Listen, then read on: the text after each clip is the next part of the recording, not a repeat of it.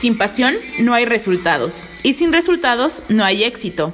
Busco gente apasionada porque cualquier persona, sin importar su condición, puede emprender, tener éxito y llegar a la cima.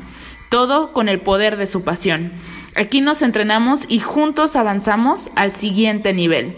No pierdas tiempo y toma acción. Yo soy Evangelina Gutiérrez, así que invierte, gana tiempo y sé libre. Esto es The Passion Power.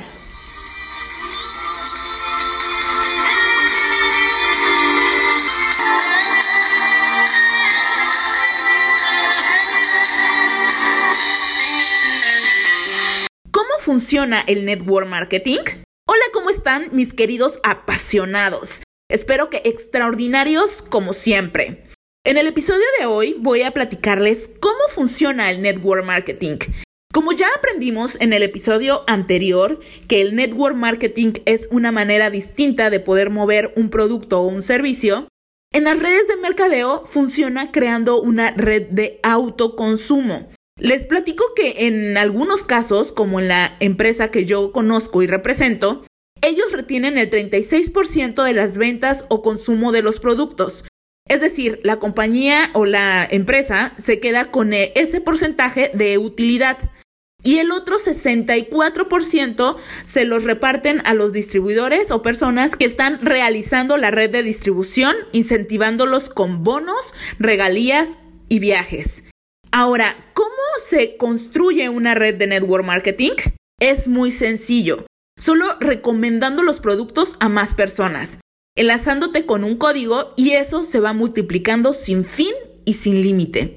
Haciendo la red de distribución no solamente en un país, sino en el mundo entero. Todo depende de la compañía que representes. Por ejemplo, la compañía que yo represento está en más de 100 países en toda Latinoamérica, en Europa, en Asia, en Oceanía e incluso también en países emergentes, creando una plataforma de negocio dándote todas las herramientas necesarias como aplicaciones, página web, oficina virtual, dándote toda una formación empresarial y pasos a seguir como si invirtieras en una franquicia.